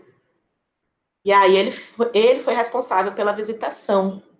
E antes, assim que eu cheguei, a secretária me, me recebeu, e só estava eu e a secretária, e depois chegou o Guilherme. E ele muito divertido, muito comunicativo, começou a falar que na, na semana seguinte seria o aniversário dele. E ele disse, né, meu aniversário é tal dia. E a secretária disse, como é que você sabe que é tal dia? E aí, imediatamente, Guilherme disse assim: Minha mãe, sequestradora, minha mãe, apropriadora, disse que eu cheguei nesse dia com o cordão umbilical ainda. Aí a, a secretária disse: Mas isso não quer dizer nada. Você pode ter nascido no dia anterior. Você não tem como saber exatamente a data do seu nascimento. Minha gente, vocês estão entendendo a conversa que se estabeleceu e eu estava ali, olhando para aquelas pessoas e dizendo: e agora, Taizinha? Como você lida com essas informações e como o Guilherme estava ali de uma forma aparentemente muito resolvida, lidando com aquilo, né? E eu soltei, eu espontânea e absurda, soltei, né? Eu disse, Guilherme, comemora a semana inteira. Aí ele, é, eu vou comemorar a semana inteira, eu vou comemorar com as avós e não sei o quê. E, e foi, acabou sendo no final uma coisa leve, mas ter o contato com, com Guilhermo e visitar toda a história das, da, da, dessa associação de direitos humanos e a história dessas crianças apropriadas e da luta pela identidade foi muito forte, né? E, e a história dele, ele mostrando as fotos e ele contando o que ele passou, é, dizendo, né, que, que suspeitava que alguma coisa dentro dele dizia que ele não era filho do pai e da mãe dele. Assim, eu acho que, eu, que tem alguma coisa errada aqui. E um dia, assistindo um documentário, observem, né? E aí, ó, o documentário também como espaço de recordação, né? Também como esse gatilho que nos permite recordar. Ele disse que estava assistindo um documentário com 20 e poucos anos e começou a chorar descontroladamente. Um documentário sobre as avós. E aí ele começou a chorar descontroladamente e disse: Eu acho que eu sou uma dessas crianças.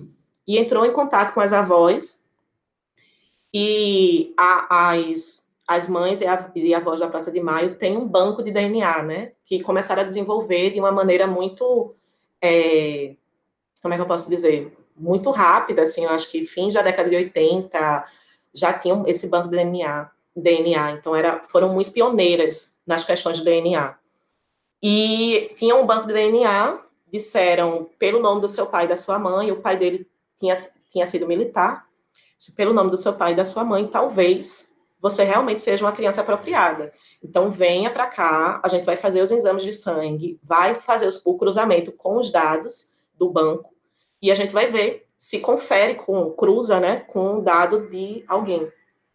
E aí, alguns meses depois, ele recebeu a notícia que não, que ele não era uma, uma criança apropriada, que fizeram um cruzamento e que não deu certo, né? Assim, você não é. Três anos depois, minha gente, eu tô tremendo até hoje, porque é uma coisa muito forte. Aí, três anos depois, num novo julgamento, porque os julgamentos da ditadura na Argentina não acabaram. Então, três anos depois, uma testemunha de, um, de uma das causas fala que a militante fulana, eu, eu também não estou com o nome aqui, mas está tudo direitinho na tese, que determinada militante estava grávida durante o cativeiro, né? Estava grávida durante o período que ela estava presa. E aí, as avós, nós não sabíamos que essa mulher estava grávida. Então, até aquele momento, não se tinha esse registro, não se tinha a possibilidade de saber que a militante estava grávida. Então, não tinha os bancos de dados, no banco de dados, o, a família, né, o sangue dessa militante. Então, imediatamente começaram o processo de investigação, entraram em contato com os familiares da militante e os familiares né, do, do marido da militante, que também era militante, e acrescentaram os dados né, sanguíneos, os dados de DNA, no banco de dados e cruzou imediatamente com Guilherme. Então, três anos depois que ele tinha procurado as avós, minha gente, como eu me emociono até hoje. Três anos depois que ele tinha procurado as avós, ele descobriu quem ele era. Não é uma coisa do passado, é uma coisa de agora, assim. O que continua acontecendo o tempo inteiro, né? Porque a luta das, das avós não para e todo ano descobrem e encontram mais crianças apropriadas. Então, foi muito forte. Também foi um momento da pesquisa e de contato extremamente assustador e lindo. Tiago fala que eu não consigo falar mais. Eu vou, eu deixei um, uma pausa, né, aí no meio para tentar organizar um pouquinho aqui as minhas ideias. É, é bem curioso, Thais, porque é muito forte, assim, é desnorteador você pensar nesse tipo de situação e pensar também que você vive num lugar onde esse tipo de situação foi provocada pelo Estado, né? Que teoricamente teria o, o dever de, de cuidar dos seus cidadãos e cuidar das pessoas que vivem ali. É, e Guilhermo também, assim, tipo, eu, eu não consigo imaginar como essa experiência foi processada por ele, porque são muitas coisas, né? Ele descobre que foi apropriado, descobre também que viveu uma farsa, né?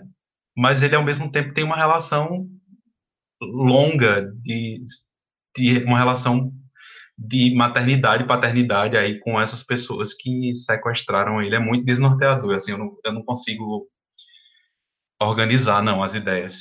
E aí eu, eu tô lembrando também de uma outra experiência que está conectada com isso, é, que em 2018 eu visitei o Museu da Memória de Rosário, né? acho que foi 2018 ou 2016, não, foi 2018 não, foi 2016.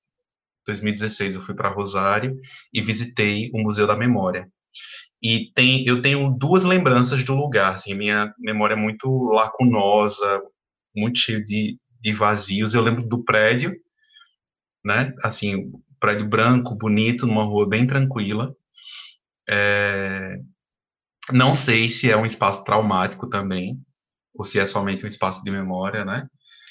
E dentro desse museu eu lembro de dois momentos um, um livro que mostrava fotos de é, fotos de trabalhos artísticos que tentavam processar a experiência da violência. E assim, esse livro me capturou de um jeito que eu fiquei um tempão assim perdido folheando, né, esse material e, e vendo essas obras. E algumas delas falavam dessas experiências de violência ditatorial aqui na América Latina. E depois eu desci para o subsolo do prédio e tinha uma obra que era uma espécie de quebra-cabeça, né? A quantidade de peças era a quantidade de crianças desaparecidas na Argentina durante a ditadura. E aí, à medida que eles iam reencontrando essas crianças, eles é, vão colocando a foto delas assim compondo esse esse quebra-cabeça. E assim, eu, eu tô falando agora e tô também assim bem bastante emocionado e muito arrepiado. É, porque para mim também foi vendo com uma distância muito grande, né, tendo contato com essa experiência a partir da mediação da arte, mas foi uma experiência que me chocou completamente, assim, tipo, eu fiquei completamente sensibilizado. E aí Guilhermo ter acesso a esse relato deixou essa experiência ainda mais vívida para mim, mais forte, mais marcante e, e, mais significativa. Espero que você tenha conseguido se reorganizar. Dei uma respirada. Se reorganizar. Uma respirada. E aí você fala do, do Museu da Memória de Rosário, e eu, eu adoro esse espaço, né? É, o, o Museu da Memória de, de Rosário tem esse quebra-cabeça, e eu acho que você lembra que é uma parede, é, tem as crianças, o, o, o registro, né, das crianças que foram desaparecidas e ainda não foram encontradas, né? Aí tem fotos dos pais e tal. E do outro lado começam a juntar, né, esses pais com as fotos das crianças. Então fica bem bonito assim o paralelo que é feito, né, de um lado e do outro. Então como a busca né, e o encontro. E eu não sei se você lembra também que, apesar de ter essas fotos e tal, e tal no quebra-cabeça do encontro, tem algumas tem alguns nomes sem foto, porque alguns, algumas pessoas não querem né, essa exposição. E eu acho que é muito isso, assim. No caso de Guilhermo, eu acho que ele tinha já a sensação de não pertencimento. Então, ele tinha conflitos já com a relação com os pais. Mas isso não necessariamente se estabelece em todos os casos. Então, tem relatos, eu também trago essas reflexões na, nesse último capítulo da tese. Então, tem relatos de, de crianças que foram encontradas, né, agora quando adultos, né, foram encontrados e que não aceitam no primeiro momento, que não querem que os pais sejam punidos, porque tem uma relação positiva com os pais. E isso diz também desse lugar que é importante a gente tirar, né? A gente tirar os, o, o, lugar dos perpetradores e tirar o, o lugar das pessoas que apoiaram a ditadura da monstruosidade. Então, são pessoas comuns, algumas vezes, né? Então, são pessoas que podem ter tido esse papel, né, durante a ditadura, mas que podem ter sido bons pais e mães, né? Não necessariamente querem dizer que são malvados e monstruosos e que é, torturaram os filhos, né? Não necessariamente. E... É a maldade, a maldade de gente boa, como Exato. diz César, né? É. A maldade de gente boa. Exato. E aí tem um caso emblemático de, de uma artista e escritora que ela encontra, a partir da, dessa, dessa luta pela identidade com as avós e tal, encontra o irmão.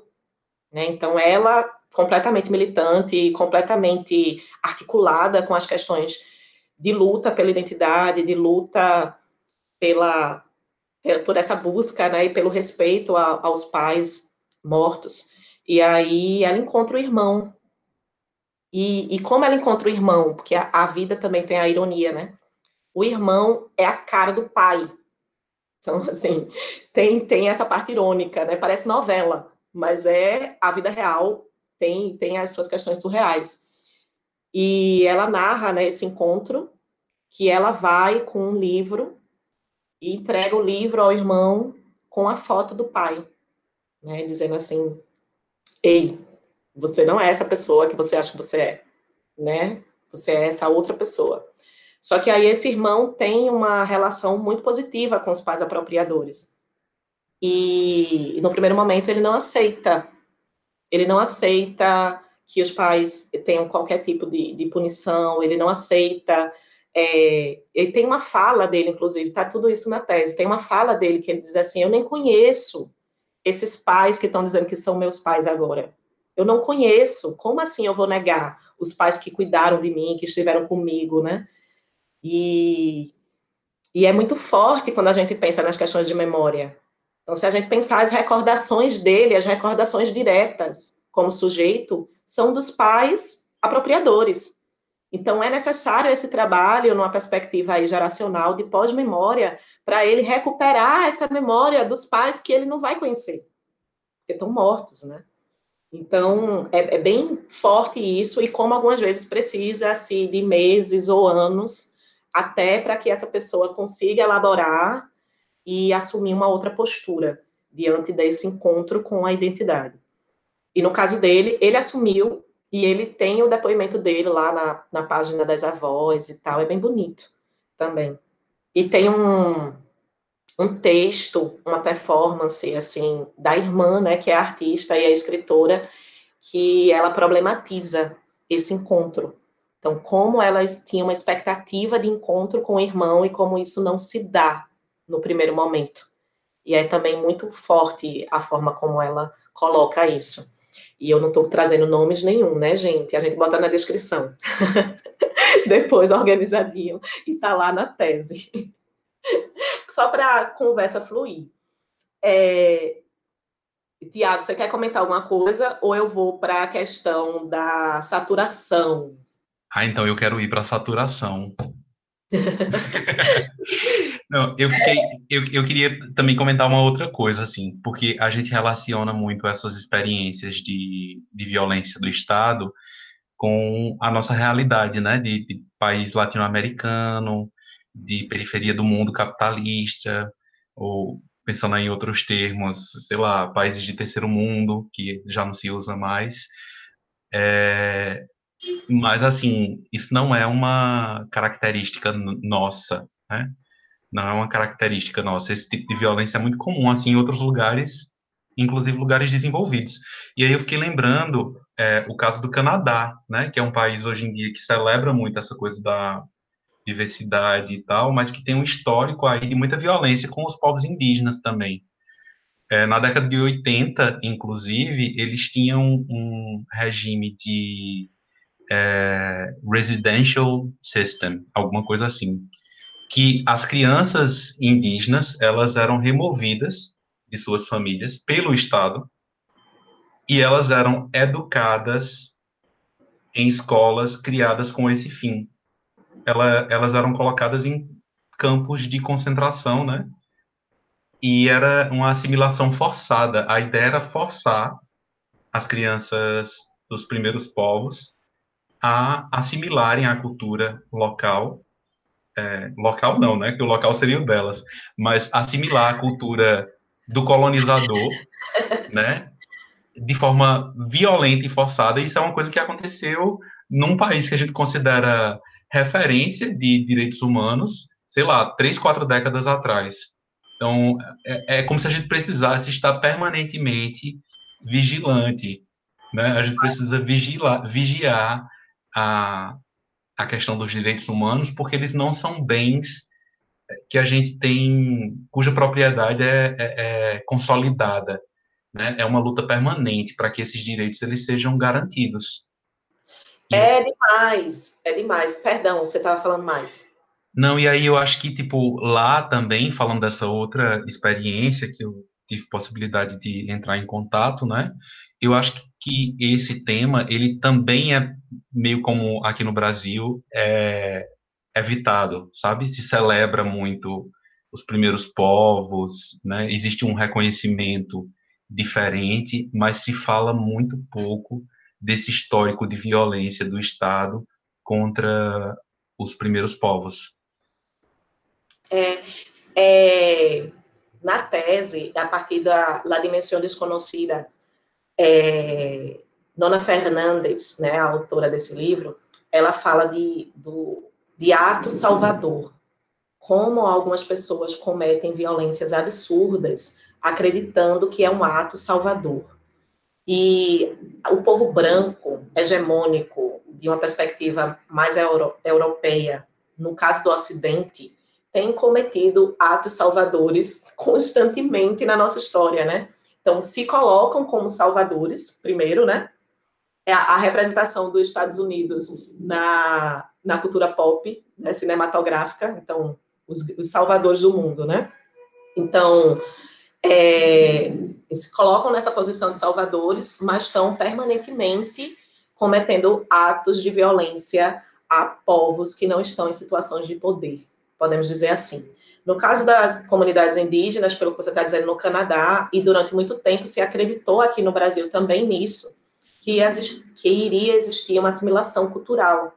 Né? Então, que os indígenas, em algum momento, entenderiam que não vale a pena né, continuar com a perspectiva cultural, não, é, não vale a pena continuar com as suas vivências comunitárias, e que em determinado momento sairiam da aldeia e simplesmente iam começar a viver como os demais, né? Iam ser, como é que eu posso dizer? Iam ser incluídos na sociedade dessa forma, se convertendo nesse modelo social padronizado que existiria. E eu diria isso, os, indígenas, os quilombolas, né, por exemplo, é, no caso do Brasil também.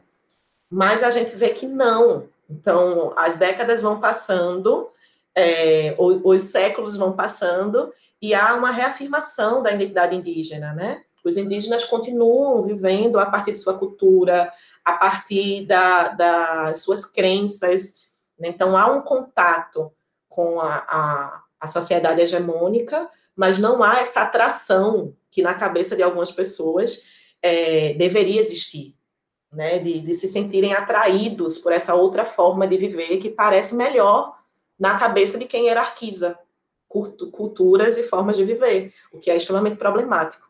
Eu estou citando o caso aqui do Brasil, mas isso se dá em diferentes sociedades, não é no, no globo, não é só no Brasil. Por isso que eu fiz questão quando eu falei sobre a dizimação, mas a gente poderia pensar a tortura em qualquer sociedade democrática atual. A tortura nunca deixou de ser prática, nunca. Né? Então, o que acontece no, na, durante governos autoritários é que isso vira sistemática aprofundada, né? E pode, inclusive, se criar leis para que isso seja visto como natural. Ô, Thaís, eu acho que é, talvez não tenha ficado muito evidente, assim, o porquê eu estou inserindo essas outras nessas outras categorias, ou essas outras experiências de violência, quando a gente está falando de, de, ditadura. E aí eu queria falar, fazer uma conexão com uma coisa que você disse antes, que é quem vai ser vítima, né, quando você falou do comportamento autoritário, quem vai ser vítima e que, quem vai ser é, vitimado. Vitimador, né? Quem vai ser algoz, no caso. Quem vai ser vítima e quem vai ser algoz dessas experiências. Eu acho que se a gente pensar sobre elas, existe uma característica comum. Geralmente é aquela pessoa que não corresponde aos padrões eurocêntricos, né? Tipo, é a população, os povos negros, os povos indígenas, ameríndios. É, então, essas populações, elas estão mais expostas a, a essa, esse tipo de violência, e eu acho que por isso é tão importante conectar. Não é uma coisa nova, né? É um processo que faz parte da nossa história, tipo, a gente violenta esses grupos e que a gente precisa, de alguma forma, pensar em, em maneiras de interromper essa violência. E eu queria comentar também outra coisa que você mencionou, que é essa coisa do ato salvador. Né? Eu acho que foi esse o termo que você utilizou. E aí é uma coisa que eu estou estudando agora, é, que eu consigo facilmente relacionar essa ideia do ato salvador com a lógica, com o jeito de ver o mundo, de encarar a realidade do ocidental, né? do, do homem branco, europeu, ocidental, cristão, né, essa lógica de, de salvamento, de fazer o bem pelo outro, como pode ser visto, obviamente, de uma perspectiva bem violenta, mas ela faz parte dessa do, do, jeito ocidental de ver o mundo e a realidade, né? Tipo a coisa de converter o outro para minha religião, de tornar o outro parecido comigo, de sabe salvar o outro da selvageria, da barbárie, do comunismo, né? Como isso tudo é, é violento e colonizador e característico de sociedades que viveram é, processos de colonização. Né? Eu queria fazer essa conexão. E aí a gente vai para, já fechando, já fechando, é, a gente vai para a ideia da saturação, Peraí, que eu quero comentar agora o que falou. E vai dar, vai dar três horas de podcast, mas não três horas. É. A gente coloca lá na descrição, gente, escuta meia hora, toma um cafezinho. Outro dia você escuta mais meia horinha e tá tudo bem. é, mas é porque vou, eu não sei se, eu acho que você sabe que eu tenho me encontrado mais com questões da cultura oriental nos últimos tempos, né? E há, há anos, há anos, eu participei de um de uma discussão, de um seminário com um filósofo espanhol lá na Fundação Joaquim Nabuco, aqui na Fundação Joaquim Nabuco, né, em Recife. E eu adorei que quando fizeram questões sobre colonização, ele não pensou Ocidente, ele pensou China e Japão. E aquilo para mim era tão novo, porque ele tirou ele na reta, né? Claro, ele foi completamente estratégico. É, assim, né? Um espanhol falando sobre colonização e, e mas eu, eu achei impressionante naquele momento porque eu nunca tinha pensado colonização é, sem pensar América.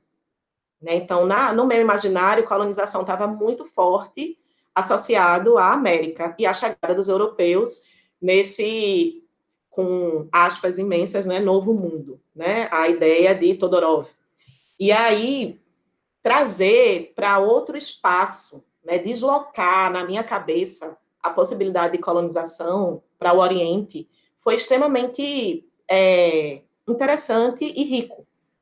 E como eu tenho pensado, me aproximado mais de algumas questões da cultura oriental, lido literatura e visto muita coisa do audiovisual também, entre ali China, Japão, Coreia, é, eu fiquei mais surpresa em conhecer mais dados sobre esse processo de colonização.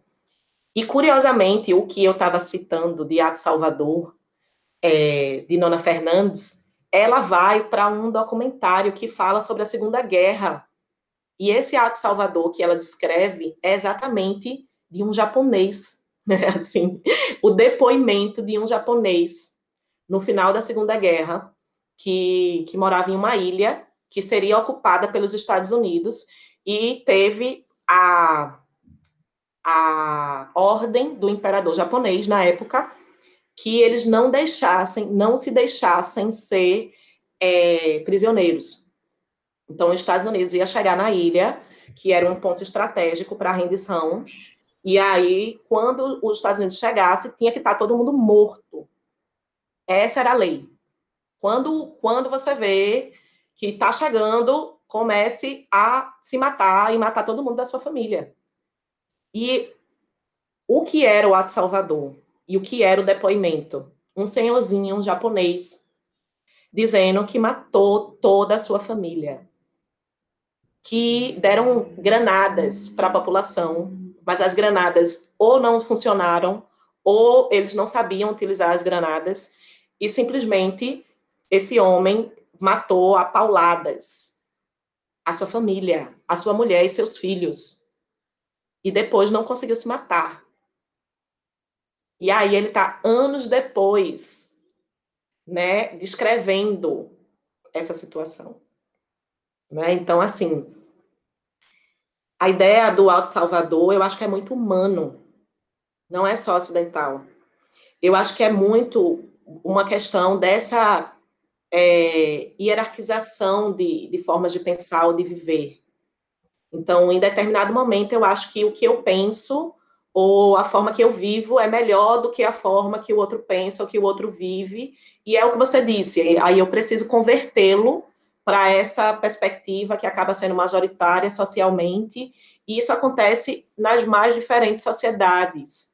Isso acontece porque há grupos é, que têm o poder hegemônico, que não necessariamente são a maioria, mas que acabam estando em uma posição hegemônica e impondo essa forma de viver e de ver o mundo aos demais, o que é extremamente complicado. E aí eu citei esse trecho do romance de Nona Fernandes sobre o Japão, porque o Japão fez isso fortemente, né, com a China, fez isso fortemente com a Coreia, né, processos realmente de colonização e de imposição, né, nesse caso. É, eu acho ótima essa tua colocação, Thaís, porque ela permite que a gente se veja também como alguém que pode ter esse ato salvador, né? É, é, isso está na gente, essa coisa de querer salvar o outro, querer colonizar o outro, né? E, e aí eu acho que a gente pode ir para a saturação. a gente pode ir para a saturação, né? Vamos, vamos. Ah, isso é, e combina perfeitamente, né? Vamos encerrar falando de saturação, já está excessivo.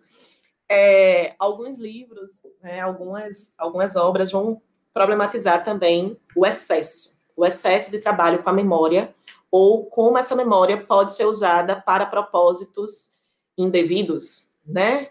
E aí, como entender indevidos? Então, um dos livros mais fortes sobre isso, que é o Soy um bravo piloto de La Nova China, um, uma, um romance argentino, que eu acho que eu já falei também em outro momento. É, ele vai falar sobre esse turismo da memória.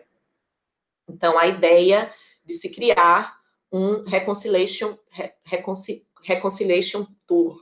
Uma ideia de colocar em um, em um mesmo universo torturadores e torturados e fazer um, um percurso turístico em Buenos Aires, em diferentes lugares né, do trauma, lugares da memória traumático, explicando como foi a ditadura. Claro que isso aí aparece como uma proposta de é, ficção científica, né, algo assim, um futuro que pudesse ter outros trabalhos com a memória.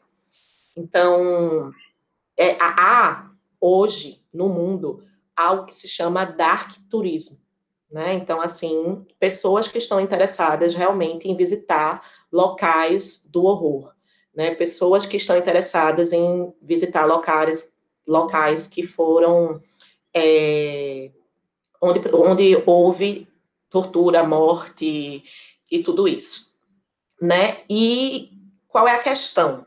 Qual é a questão que a gente pode pensar sobre isso, né?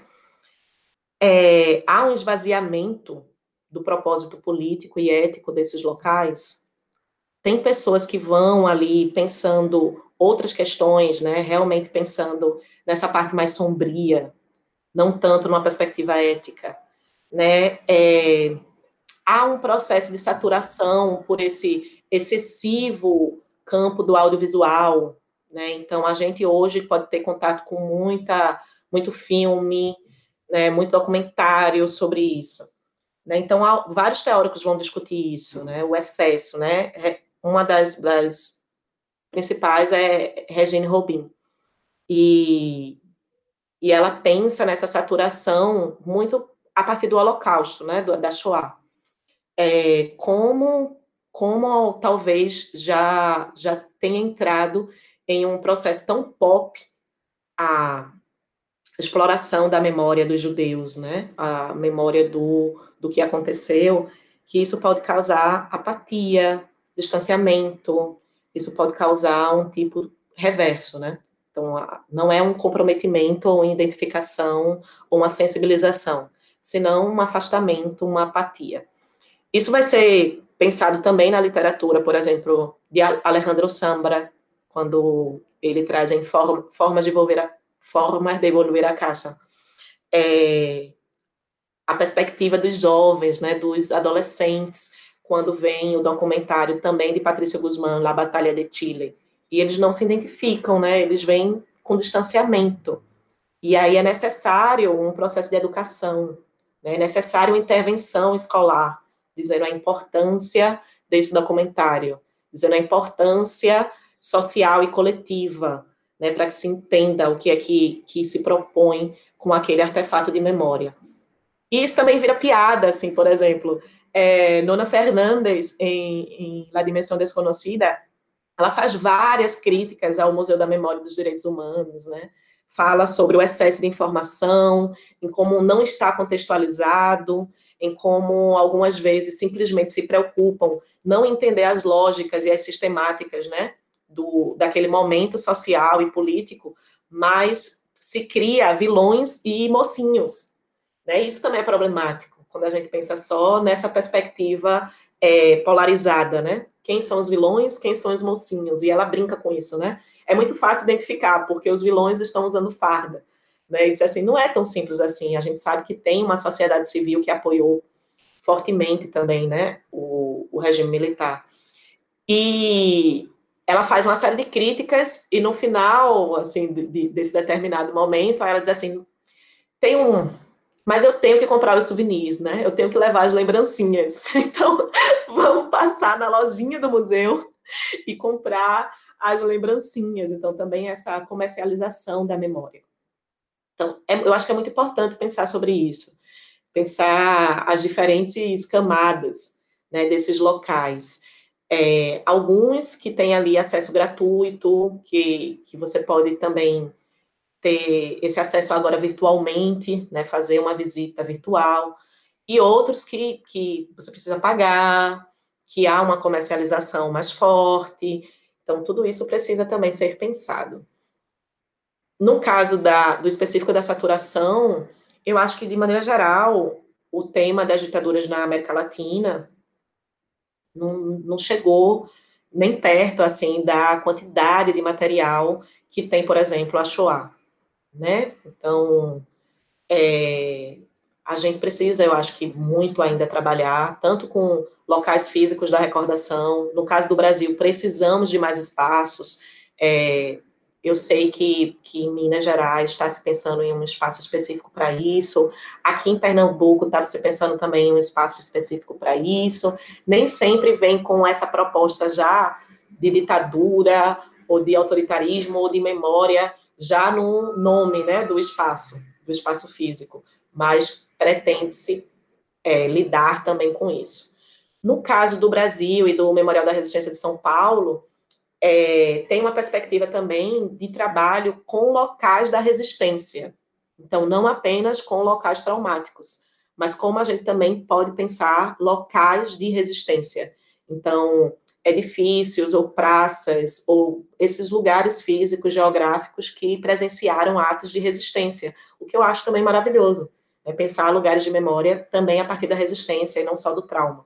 Isso também daria outra possibilidade aí de chegar a novos espaços. Então, acho que o trabalho aqui com memória, com essas memórias da ditadura, tem muito trabalho para ser feito com literatura, com arquitetura, com, com é, audiovisual.